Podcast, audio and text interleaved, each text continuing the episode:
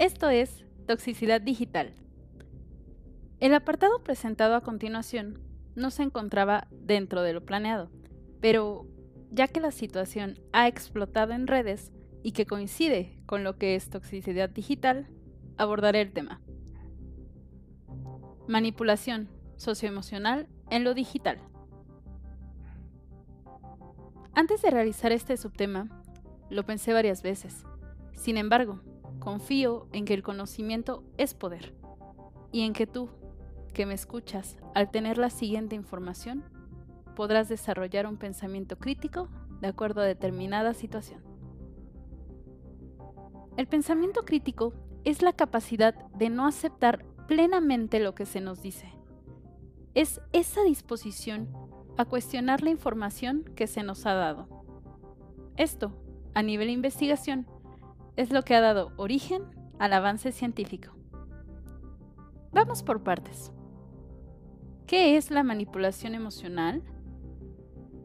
Acorde con el blog, redactado por Gemma Sánchez, en la página psicoactiva, se refiere a ocultar intenciones negativas y conocer las vulnerabilidades del otro. Se toma ventaja de esa parte vulnerable para que el otro haga lo que el manipulador emocional desea.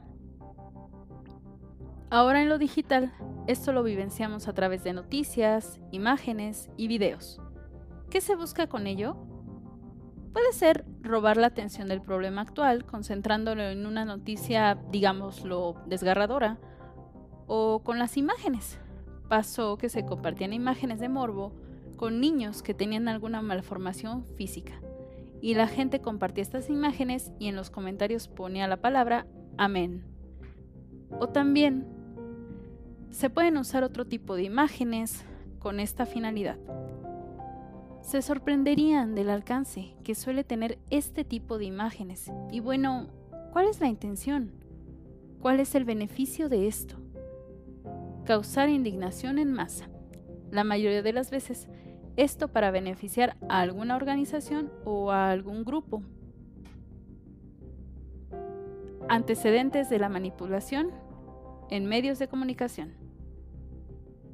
Y dirán, ¿esto ya había pasado antes? Sí, pero en otro medio de comunicación. Estamos hablando del correo electrónico. ¿Recuerdan las cadenas? Ese email amenazante o que te condicionaba a que tenías que mandarlo a un número determinado de contactos. Es manipulación, porque bien podría atemorizarte, contándote un relato aterrador y amenazarte con que si no envías el correo a 20 contactos, morirás en tres días. Pero por si esa amenaza fuera poco, te daban una, llamémosle prueba, de que la amenaza se haría realidad. Por ejemplo, Sara ignoró este correo, lo eliminó y murió a los tres días en un accidente automovilístico. Pero también estaba otra versión de las cadenas. Por ejemplo, aquellas en las que se relataba alguna anécdota. Y bueno, ya saben, si reenvías esta cadena, te sucederá algo bueno en estos días. Confieso que se me hacía difícil creer que un correo determinara tu vida. Y bueno, no reenvié las cadenas amenazadoras y heme aquí, sana y salva. Además, sentía que alguno de mis contactos de correo podría ser susceptible a esta cadena. Este audio ha finalizado, pero ya entraste en contexto. En el siguiente episodio analizaremos las situaciones que en redes son manipulación socioemocional digital. Te deseo una excelente semana. Gracias.